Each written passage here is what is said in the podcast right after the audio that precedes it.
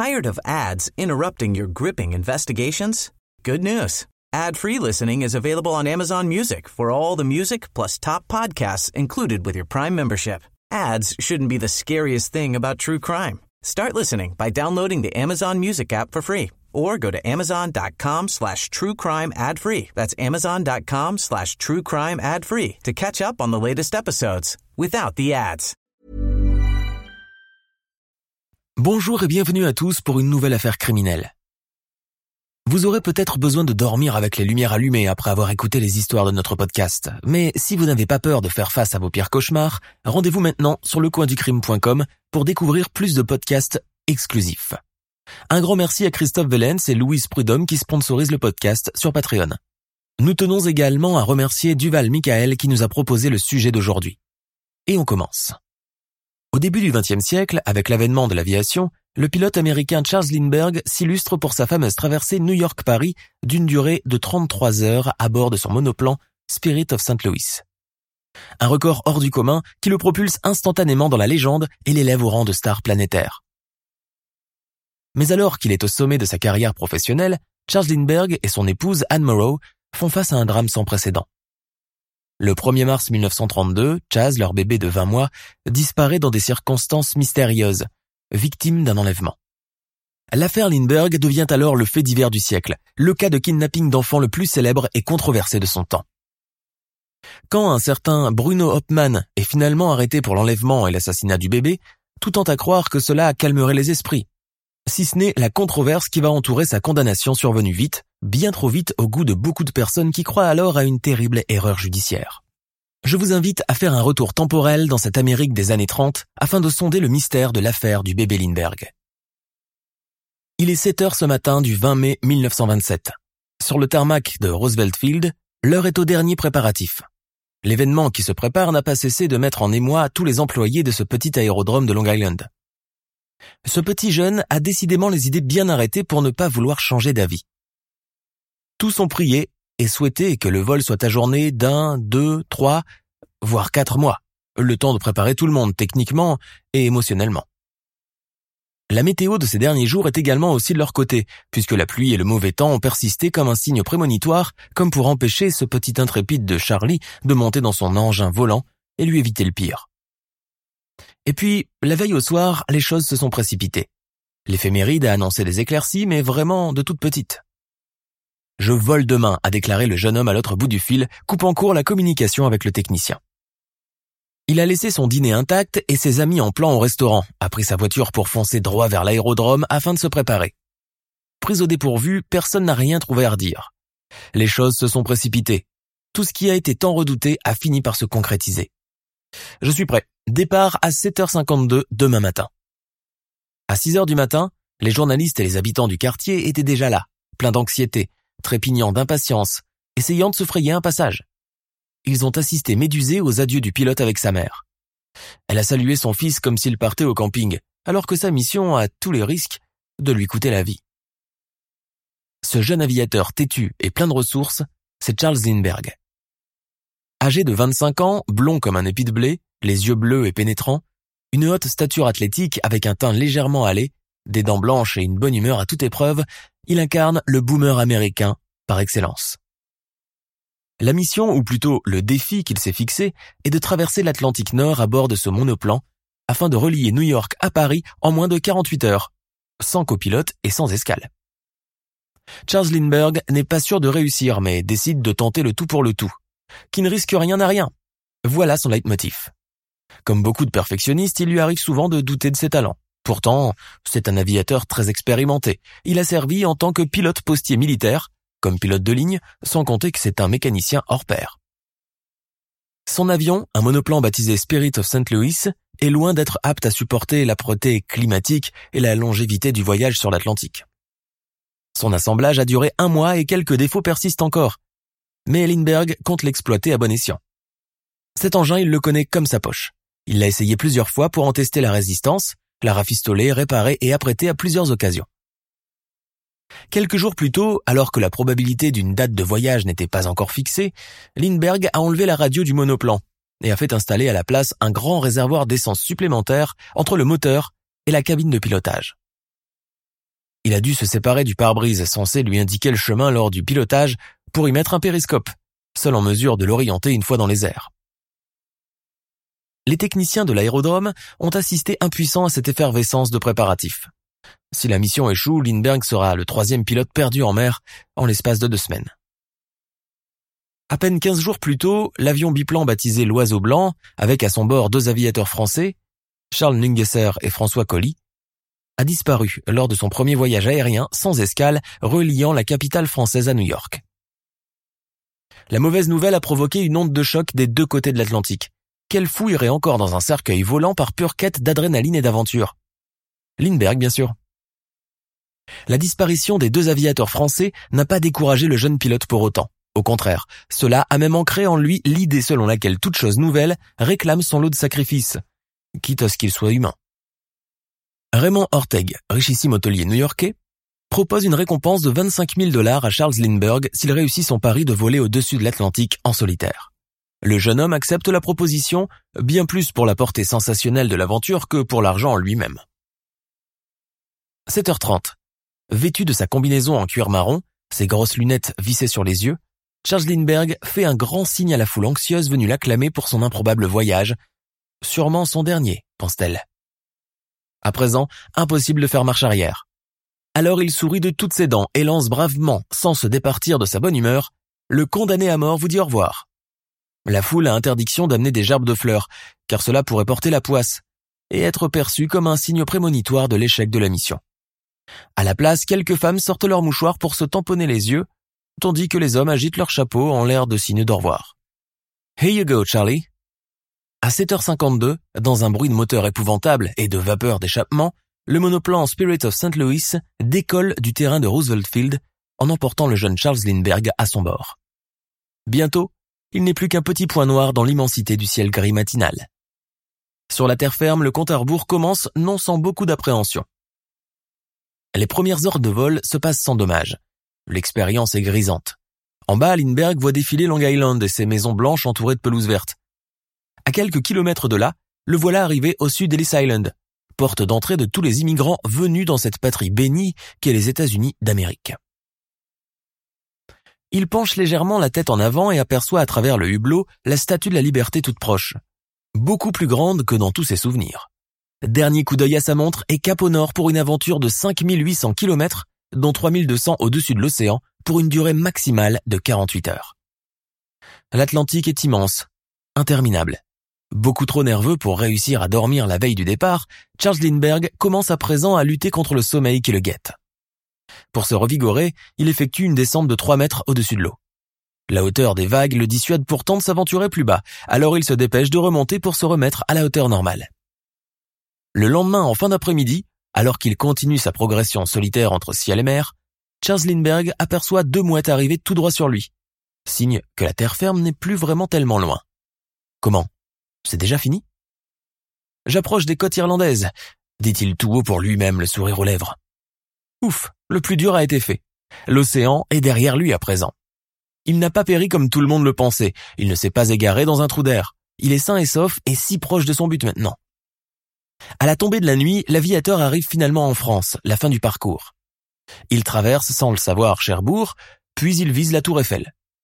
Ce n'est plus qu'une question de minutes. L'aérodrome du Bourget où il doit atterrir n'est plus très loin, comme mentionné sur la carte qu'il a sous les yeux. Sur la terre ferme, l'annonce de l'arrivée triomphale de Charles Lindbergh est déjà dans toutes les bouches. 200 000 Parisiens se ruent pour l'accueillir. Il atterrit comme convenu le 21 mai vers 22h30. Il a gagné son pari, relevé le défi et cloué le bec à ceux qui croyaient qu'il allait échouer. The Spirit of St. Louis n'a pas démérité non plus. D'ailleurs, lui aussi est une vedette sur laquelle des jeunes femmes et des jeunes enfants français, visiblement très enthousiastes, ont déjà commencé à grimper dans l'appareil, avant d'être sévèrement rabroués et écartés par les forces de l'ordre. La bonne nouvelle se propage. Paris ne dormira pas ce soir-là, et aux États-Unis, où c'est encore l'après-midi, le temps est à la fête. L'enfant prodige du pays est devenu le jeune héros de cette Amérique conquérante qui ne craint rien et ose l'impossible.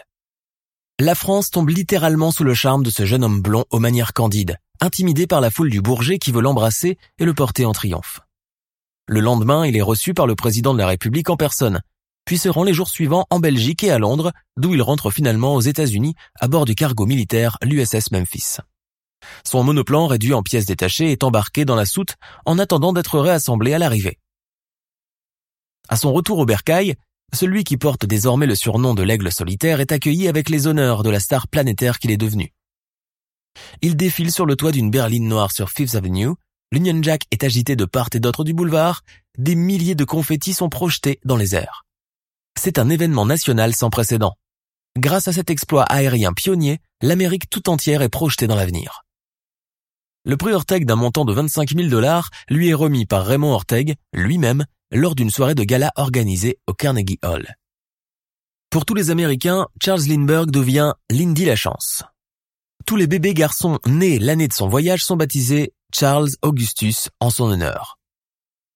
À New York, dans le quartier bouillonnant et multiethnique de Harlem, les jeunes créent la danse Lindy Hop, sorte de foxtrot de rue très rythmée qui rappelle les mouvements du monoplan volant dans les airs. Il devient une icône pour la jeunesse de toutes les franges sociales, toujours discret et signant volontiers les autographes. Après les hommages chaleureux du peuple, vient le tour des honneurs et des distinctions officielles. Charles Lindbergh est nommé colonel au sein de l'armée de l'air ainsi que vice-président des lignes aériennes américaines Panam. Il a désormais la tâche d'aider à démocratiser les lignes publiques transatlantiques pour le grand public souhaitant voyager en Europe. Malgré ce succès étourdissant, Lindbergh choisit de rester un homme modeste et très terre-à-terre.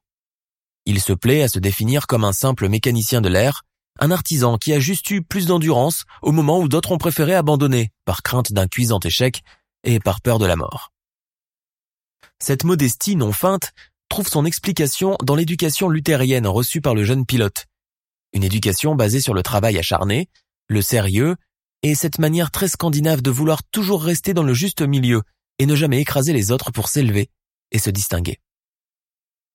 Né en 1902, à Détroit, Charles Augustus Lindbergh est le fils d'un couple suédois immigré aux États-Unis à la fin des années 1800. Son père, Charles Senior, est avocat et sa mère, Evangeline Lund, a été l'une des premières femmes admises à l'université de physique-chimie de l'État du Michigan, à une époque où les études scientifiques n'étaient réservées qu'aux hommes. Charles Jr. est le fils unique de cette famille de notables respectables. Passionné par les voyages, il éprouve très jeune le besoin de découvrir d'autres cieux. Alors qu'il se prépare pour entrer à l'université d'État du Michigan pour un cursus de chimie, il laisse tout tomber pour des études de mécanique. Sans cesse encouragé par sa mère, il est doué, dur à la tâche, extrêmement pointilleux et devient ainsi le premier de sa promotion. En 1922, il réussit à acheter son premier petit avion avec lequel il effectue quelques sorties et il propose ses services aux personnes qui souhaitent faire leur baptême de l'air. Après le succès planétaire de sa traversée transatlantique, Charles Lindbergh devient un gendre convoité par un nombre incroyable de futures belles familles fortunées et illustres. Il se marie en 1929 avec Anne Morrow, fille du diplomate Dwight Morrow, alors ambassadeur des États-Unis au Mexique et l'une des plus grosses fortunes du pays. Le mariage est célébré comme un événement national de grande importance et des lettres de félicitations parviennent au couple des quatre coins du pays. La vie conjugale se déroule paisiblement. Charles et Anna, bien que pas vraiment amoureux, finissent par bien s'entendre et s'apprécier mutuellement. Leurs caractères fusionnent parfaitement. Ils sont tous les deux posés, intelligents et charmants. Comme son mari, Anne est une passionnée d'engins volants et s'exerce souvent au pilotage, secondée par son aviateur préféré. La famille Dwight est l'une des plus prestigieuses et riches de tout le pays. Elle possède plusieurs propriétés à New York, Boston et deux villas en Californie. Le couple se rend à Hawaï pour son voyage de noces, un lieu que Charles Lindbergh aimera toute sa vie durant. Le premier-né du couple, le petit Charles Jr. ou, plus communément, Chaz, vient au monde le 22 juin 1930. La nouvelle est accueillie avec euphorie. Tout ce qui touche désormais les Lindbergh devient du domaine public et ils sont constamment sous les feux des projecteurs. Dès sa sortie de la maternité dans les bras de sa mère, le bébé Chaz est pris en photo par un parterre de journalistes venus l'attendre.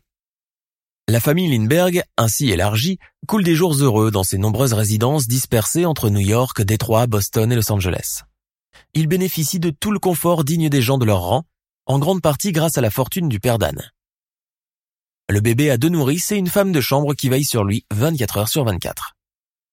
Quand Dwight Spencer, le beau-père de Charles Lindbergh, décède en 1931, sa fille hérite d'une fortune considérable et d'une énième propriété entourée d'un parc de plusieurs hectares, d'une piscine d'un terrain de tennis et d'un lac.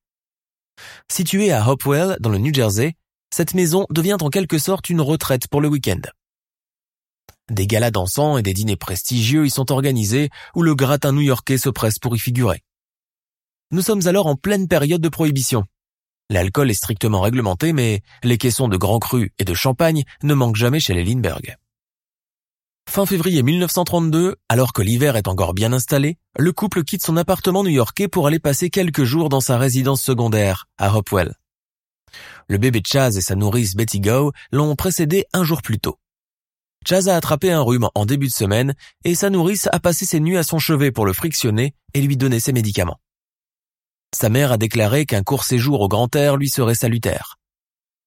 Le bébé que tout le monde surnomme affectueusement Petit Bout est maintenant un petit gaillard de 20 mois, tout en boucle blonde et l'air bien trop sérieux pour son âge. Quand il ne fait pas sa sieste, il passe toute sa journée à babiller et c'est déjà dire papa, mama, nounou, avion, un petit prodige. Son père attend juste qu'il soit un tout petit peu plus âgé pour l'embarquer sur le Spirit of St. Louis pour son tout premier baptême de l'air. Il a d'ailleurs une multitude de projets pour cet enfant et le voit déjà intégrer une école navale prestigieuse à Cap Cod. Peut-être qu'il voudra faire du cinéma plus tard, qui sait? Ce n'est pas encore un métier bien vu, mais les temps changent et l'aviateur a toujours eu les yeux tournés vers l'avenir. Oh, et puis il décidera.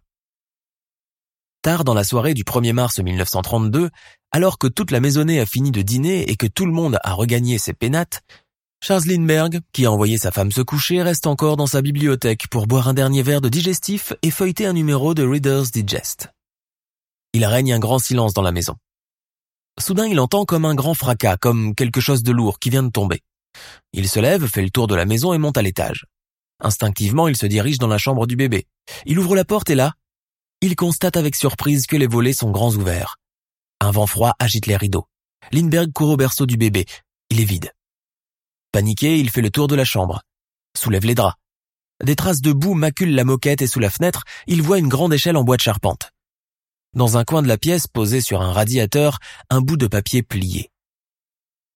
Les idées commencent à s'entrechoquer dans la tête de Lindbergh qui, sans trop réfléchir, s'empare de la lettre et lit. Cher monsieur, préparez 50 000 dollars, 25 en billets de 20, 15 000 en billets de 10 et 10 000 en billets de 5 dollars. Dans les deux quatre jours, nous vous dire à vous et quand nous ramener la rançon. Si vous teniez à la vie de votre fils, ne pas faire intervenir ni la police et ne pas prévenir les journalistes. C'est clair? La missive est bourrée de fautes de grammaire, comme si elle avait été rédigée par une personne qui ne connaissait que sommairement l'anglais. Bientôt, toute la maison est mise au courant de la catastrophe. Chaz a été kidnappé. Anne est en proie à la crise de nerfs, son mari la tranquillise comme il peut. Le personnel, armé de torches et de lampes à pétrole, fouille tous les recoins, fait le tour du parc, descend à la cave. Mais le bébé n'est nulle part. Dès le lendemain, la propriété est prise d'assaut par la police et la presse. Les policiers de l'État du Michigan, accompagnés de leurs chiens renifleurs, ratissent toute la propriété de Hopewell sans rien trouver. Juste en dessous de la chambre du bébé, les enquêteurs trouvent deux séries d'empreintes de pas, apparemment laissées par de gros souliers à semelles de caoutchouc grossières. L'échelle est emportée comme pièce à conviction. Dans le salon, trois inspecteurs entourent le couple Lindbergh encore sous le choc. Le personnel de maison est également sollicité pour être interrogé. Avez-vous entendu du bruit? Non, j'étais déjà couché quand c'est arrivé. Et vous? Non, rien. Et vous? Je n'ai rien entendu non plus. Questionné à son tour, l'aviateur raconte que la veille au soir, avant de monter vérifier la chambre de son fils, il a nettement entendu une sorte de craquement venant de l'extérieur. Une sorte de bruit lourd comme un poids qui ricoche. La chienne n'a pas aboyé une seule fois, ce qui est bien étrange, alors que d'habitude elle s'agite et fait du bruit dès qu'elle entend quelqu'un arriver. Charles Lindbergh montre au policier la lettre trouvée sur le radiateur. La lettre est examinée sous toutes les coutures. C'est un élément important qu'il faut impérativement conserver. Comme toutes les lettres de demande de rançon, elle est impersonnelle et anonyme. Comme Lindbergh, les inspecteurs ne manquent pas de relever les innombrables fautes de vocabulaire. C'est l'écriture d'un Allemand, déclare l'un des policiers. Comment pouvez-vous être sûr de cela demande Charles Lindbergh interloqué. Je le sais car j'ai servi en Allemagne pendant la guerre. Le style et les tournures sont celles utilisées par une personne germanophone qui ne maîtrise pas encore parfaitement notre langue, conclut le policier en connaissance de cause. L'autre élément qui soulève beaucoup de questionnements est cette échelle qui a été positionnée directement en dessous de la chambre du petit Chaz, comme si ses ravisseurs savaient exactement où il dormait. Betty Gao, la nounou du bébé, est prise à part pour être longuement interrogée par la police. Au bout de deux heures, elle est finalement mise hors de cause. La femme de chambre anglaise, Violet Sharp, a quant à elle un comportement suspect et étrange, qui ne manque pas d'attirer l'attention des enquêteurs. Interrogée à son tour, elle raconte qu'elle était au cinéma hier dans la soirée, pour ensuite changer de version et dire qu'elle a passé la nuit chez son fiancé. Des versions qui se contredisent ne sont pas quelque chose de nouveau pour les policiers. Ils promettent de revenir dès le lendemain pour tirer cela au clair. Le 2 mars 1932, l'Amérique tout entière se réveille avec la terrible nouvelle du kidnapping de l'enfant de l'aigle solitaire. Tout le monde en est profondément bouleversé. Qui aurait pu commettre une telle infamie et réduire de si jeunes parents au désespoir La nouvelle du rap du petit Charlie ne se limite pas aux États-Unis puisque les journaux du monde entier relayent l'incident. En l'espace de deux jours, Américains, Canadiens, Français, Belges, Britanniques vivent l'angoisse des Lindbergh jour après jour. Aux États-Unis, J. Edgar Hoover, directeur général du Federal Bureau of Investigation, plus connu sous le nom de FBI, fait une annonce publique lors d'une assemblée de presse. La mine grave, vêtue d'un costume noir, il promet à l'ensemble de la nation Nous remuerons ciel et terre pour retrouver les ravisseurs. L'affaire Lindbergh accapare l'attention générale. Elle ne touche pas seulement l'ensemble des familles américaines, mais également les truands de grande envergure. C'est ainsi que, depuis sa prison du New Jersey, Al Capone, le célèbre chef de la mafia de Chicago, déclare être lui aussi bouleversé par l'événement. Il va jusqu'à promettre une récompense de 10 000 dollars pour celui qui sera capable de retrouver l'enfant. Et ce n'est pas tout. Il promet même d'utiliser tout son réseau pour aider aux recherches. Oui, finalement, ce n'est pas une si mauvaise idée. Bien que très réticent, le chef du FBI consent à accepter l'aide du mafieux. De son côté, Charles Lindbergh contacte le colonel de la police du New Jersey, Norman Schwarzkopf, pour ouvrir une enquête. Schwarzkopf est un homme d'expérience, rodé aux affaires d'enlèvement rançonné. La période coïncide avec le début du cinéma parlant, et chaque sortie, chaque déclaration ne manque pas d'être filmée puis retransmise oralement sur les ondes de la radio. La télévision n'était pas encore présente dans tous les foyers américains. Les théâtres et les salles de cinéma contrebalancent en proposant de retransmettre les annonces et les dernières nouvelles à la population sur grand écran. Conscient de la lourde tâche qui lui incombe, Norman Schwarzkopf devient rapidement zélé. Contrairement au FBI, il refuse tout net de collaborer avec Al Capone pour retrouver les ravisseurs du bébé. Il ne manquait plus que les mafiosi à présent pour fourrer leur nez dans les affaires des honnêtes gens. C'est l'hôpital qui se fout de la charité. Têtu, Schwarzkopf déclame à qui veut l'entendre qu'il est capable de tout contrôler lui-même sans l'aide de personne. J. Edgar Hoover, ainsi écarté de l'affaire, en est profondément mortifié. La police du Michigan se segmente en deux. D'un côté, ceux qui sont sous le joug du FBI et acceptent de se faire aider par les truands locaux engagés en qualité d'intermédiaires. Et de l'autre, Norman Schwarzkopf fait cavalier seul et refuse toute aide extérieure, aussi minime soit-elle. Ses premières recherches le mènent sur les traces d'un certain John Francis Condon, personnalité locale haute en couleur. Âgé de 72 ans, ancien professeur à la retraite originaire du Bronx, passionné par les avions et le paranormal, John Condon est décrit dès le début comme un vieillard fantasque, excentrique, qui a la fâcheuse habitude de rédiger des canulars qu'il poste régulièrement dans la gazette locale. Ces lettres au contenu fantaisiste et tirées par les cheveux sont le fruit de son imagination exacerbée. Cependant, on ne demande qu'à l'écouter sans tenir garde de sa réputation de mythomane. Dans les locaux de la police de Détroit, John Condon fait une déclaration étrange. Quelques jours après le rap du bébé Lindbergh, un homme au fort accent germanique ou scandinave est venu le solliciter pour lui rédiger une lettre. L'homme qui a refusé de décliner son identité et de montrer son visage lui a alors donné rendez-vous dans un cimetière. John Condon aime les aventures, même dangereuses. Il s'est rendu, comme prévu, au lieu de la rencontre à la nuit tombée. Là, deux hommes cagoulés l'ont abordé. Tous les deux parlaient avec un fort accent étranger, un accent germanique très distinct. Rapidement, ils lui ont fait cette étrange révélation.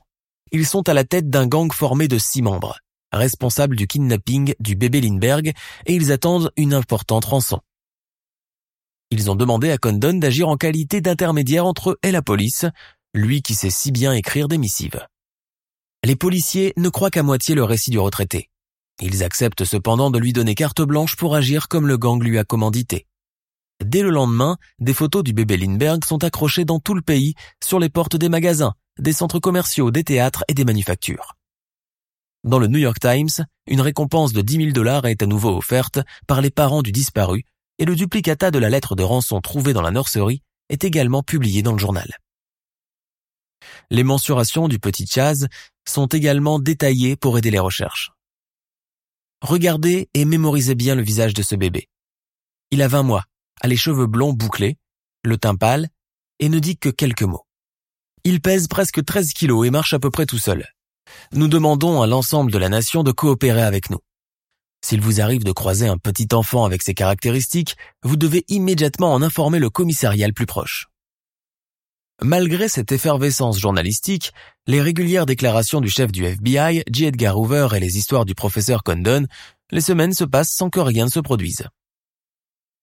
Charles Lindbergh décide alors de prendre ses dispositions pour payer la rançon réclamée par les ravisseurs de son fils. La Banque centrale américaine lui suggère alors d'utiliser des devises en or, plus facilement repérables que les coupures. La somme de 50 000 dollars est retirée puis emballée dans une boîte métallique.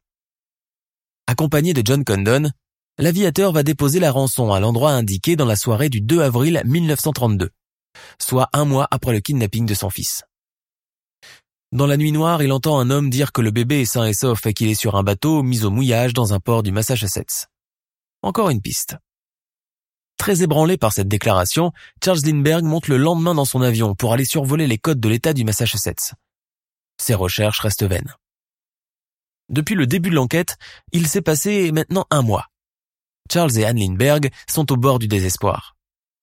En payant les 50 000 dollars demandés, ils ont attendu en vain le retour de leur fils, croyant naïvement à la parole donnée par les ravisseurs dans leur lettre de rançon. L'attente devenant de plus en plus insupportable, le couple décide de rentrer à New York, laissant sa propriété de Hopewell sous perquisition policière et en proie au manège des va-et-vient incessants des patrouilles. Dans les rédactions de la presse sensationnaliste, les journalistes commencent aussi à se tourner les doigts et à compter les jours depuis la date de l'enlèvement. L'effervescence des premiers jours suivant l'annonce du rapt a cédé la place à un grand vide journalistique. Pendant ce temps, le mystère demeure, dure longtemps, et finit par agacer les lecteurs. Nous sommes en Amérique où tout objet d'attention peut du jour au lendemain ne plus recevoir d'écho s'il s'éternise. Dans toute la nation et en dehors des États-Unis, le feuilleton Lindbergh sujet quasi quotidien des colonnes depuis le début des événements, tombe peu à peu dans les oubliettes. Un sentiment de lassitude domine, dû en grande partie à l'enquête qui piétine et qui n'avance pas. Pourtant, personne ne le sait encore, mais des événements bien plus étranges se préparent. Dans la nuit du 12 mai 1932, deux camionneurs, Orville Wilson et William Allen, arrêtent leur véhicule au bord d'une route du canton de Hopewell, soit près de 8 km au sud de la propriété de la famille Lindbergh. Alors que les deux hommes descendent pour uriner, ils font une macabre découverte. Dans un bosquet, ils aperçoivent d'abord des restes de vêtements d'étoffe blanche, puis un petit cadavre très endommagé. Le petit crâne a été fondu, et les bestioles ont achevé le reste.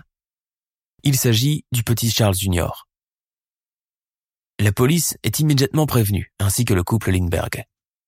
Le corps du bébé est immédiatement acheminé à l'hôpital central de Détroit pour y subir une autopsie. Celle-ci démontre rapidement que le bébé est décédé peu de temps après son rapt. L'infernale machine journalistique reprend de l'élan. La presse est en ébullition après le calme pesant de ces dernières semaines. Comme deux mois auparavant, journalistes, photographes et ingénieurs du son s'acheminent en cortège de voitures à la propriété de Hopwell et à l'hôpital central. Les journalistes ne vont pas lésiner sur les éléments macabres pour vendre leurs billets. Même des journaux respectables comme le Times n'échappent pas à ce voyeurisme. Les titres accrocheurs ne manquent pas. Le bébé Lindbergh a été retrouvé sans tête dans un bois du canton de Hopwell. La nourrice identifie le bébé grâce à ses orteils. Mais où sont passés les ravisseurs? Que font les hommes de J. Edgar Hoover? La communauté allemande du Michigan dans le collimateur de la police. Pendant ce temps, la police du New Jersey réinterroge tout le personnel de maison de Lindbergh. Violette Sharp, la femme de chambre, redoutant certainement de subir un énième interrogatoire, se suicide en avalant du cyanure. On ne saura jamais le vrai motif qui l'a conduite à agir ainsi, mais la police est accusée partout d'avoir poussé la jeune femme à bout en usant de brutalité à son égard et en la poussant à avouer des choses qu'elle ne savait pas. Désorienté par ce nouveau drame, le couple Lindbergh décide de quitter les États-Unis pendant un moment, loin du harcèlement journalistique et de la presse sensationnaliste qui ne respectent plus ni leur deuil, ni leur vie privée. Nous sommes en septembre 1934, soit deux ans après le drame. Alors que l'affaire Lindbergh n'a toujours pas été résolu, un nouvel événement vient défrayer la chronique et bouleverser le cours des choses. Dans une station-service située dans le quartier de Brooklyn, à New York, le propriétaire des lieux contacte la police pour leur faire une révélation. Il raconte que l'un de ses clients l'a payé et que dans la monnaie se trouvait aussi l'une des devises en or contenues dans la rançon déposée par Charles Zinberg. Qui vous l'a donné? Un gars, qu'est-ce j'en sais, moi?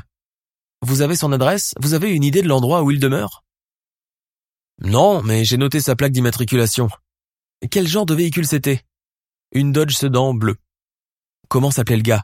Hoffman ou Ottman, quelque chose qui sonne comme ça. Un Allemand.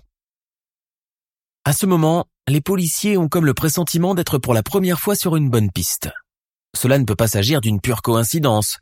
Trop de choses concordent. D'abord cette devise en or qui a certainement fuité lors du paiement du pompiste, un dénommé Hoffman. La lettre bourrée de fautes trouvée deux ans auparavant dans la chambre du bébé des Lindbergh et que même des experts en écriture ont assuré qu'elle a été écrite par un germanophone. Tout cela s'emboîte parfaitement. Deux jours plus tard, la police du Michigan annonce qu'elle vient de capturer le ravisseur et assassin du bébé Lindbergh. Le suspect est en effet un charpentier récemment immigré d'Allemagne nommé Bruno Richard Hauptmann. Menuisier de formation, âgé de 35 ans, grand, brun, le regard en biais et s'exprimant dans un anglais approximatif, Hauptmann devient le candidat idéal pour la chaise électrique. À l'époque, aux États-Unis, une grande méfiance et une xénophobie latente envers tout ce qui est germanique, italien, juif ou catholique persistent dans toute la société. Pour l'ensemble des Américains, seul un étranger jaloux, cruel et envieux aurait été capable de commettre une telle ignominie. La police pense de même. Le domicile de Bruno Hauptmann est immédiatement perquisitionné. Dans une remise fermée à double tour, les policiers trouvent d'autres devises en or d'une valeur totale de 12 000 dollars et font la découverte de billets en coupure de 5 dollars ainsi qu'un petit revolver. Interrogé à propos de ce butin, Bruno Hauptmann déclare que ce sont là ses économies depuis qu'il a commencé à travailler dans un atelier de menuiserie. C'est ça. Anna Hauptmann, la femme de Bruno ainsi que son patron, témoignent en sa faveur. Anna défend son mari et présente un alibi. La nuit de l'enlèvement du bébé d'Ellenberg, il est allé la chercher à son travail aux environs de 21 heures et après cela, ils sont rentrés directement chez eux. Son patron ajoute que Bruno Hauptmann avait travaillé toute la journée du 1er mars 1932 et que sa feuille de présence est à même de le prouver. Le patron d'Anna assure de son côté avoir bien vu la Dodge Sedan bleue stationnée devant le portail de l'usine à 21 heures. En vérifiant la fiche de travail du suspect, les enquêteurs découvrent que ce dernier avait précipitamment quitté son travail deux jours après que la rançon a été versée. Seul quelqu'un qui a des choses à se reprocher quitte précipitamment son travail ainsi. On lui donne à recopier un paragraphe en anglais. Excellente idée. L'écriture hésitante de Hauptmann, truffée de fautes d'orthographe, achève de persuader les enquêteurs de son implication dans le rapt et le meurtre de l'enfant. Mis au courant, Anne et Charles Lindbergh, désormais parents d'un deuxième enfant né pendant leur exil volontaire en Angleterre, rentrent précipitamment aux États-Unis. L'affaire est remise au goût du jour. Les journalistes se frottent à nouveau les mains. La vente des journaux n'a jamais été aussi fructueuse et désormais on peut voir la photo de Bruno Hauptmann sur toutes les pages des éditoriaux. Un énorme soulagement pour la conscience universelle et une vengeance pour la police, déclare le Toronto Daily. À présent, tout est permis pour enfoncer le suspect numéro un de l'affaire. Des témoins oculaires sortis de nulle part assurent l'avoir vu plusieurs fois rôder à côté de la propriété du couple Lindbergh. Ses collègues de la menuiserie parlent de son côté cachetier et ses manières étranges. La biographie de Bruno Hauptmann est étalée dans toutes les pages des journaux, histoire de bien noircir l'image du personnage. On s'attarde sur ses défauts. Ancien soldat de garnison de l'empereur Guillaume II, il a déserté le service en emportant uniforme, pistolet et munitions. Il a par la suite été membre d'un gang spécialisé dans les cambriolages des maisons et a certainement tué un homme, motif qui l'a conduit à sauter dans le premier bateau en partance pour le Nouveau Monde. Depuis, il s'est reconverti en menuisier et s'est marié avec une certaine Anna Schwartz, une juive polonaise rencontrée lors du débarquement à Ellis Island, alors qu'ils étaient tous les deux en quarantaine forcée en arrivant à New York. Le procès de Bruno Hauptmann, assassin et ravisseur du bébé Lindbergh, s'ouvre le 2 janvier 1935 devant le parquet de New York. Dès l'ouverture de la première audience, l'édifice est pris d'assaut par une déferlante de journalistes venus de tout le pays mais également du Canada, de Grande-Bretagne, de France, d'Allemagne et de Belgique. Pour la première fois de l'histoire judiciaire des États-Unis, des caméras sont permises à l'intérieur de la salle d'audience pour filmer l'intégralité du procès. Vêtu d'un costume trois pièces, les cheveux soigneusement coiffés en une raie soignée, mains menottées, Bruno Hauptmann observe le déroulement des événements depuis son box.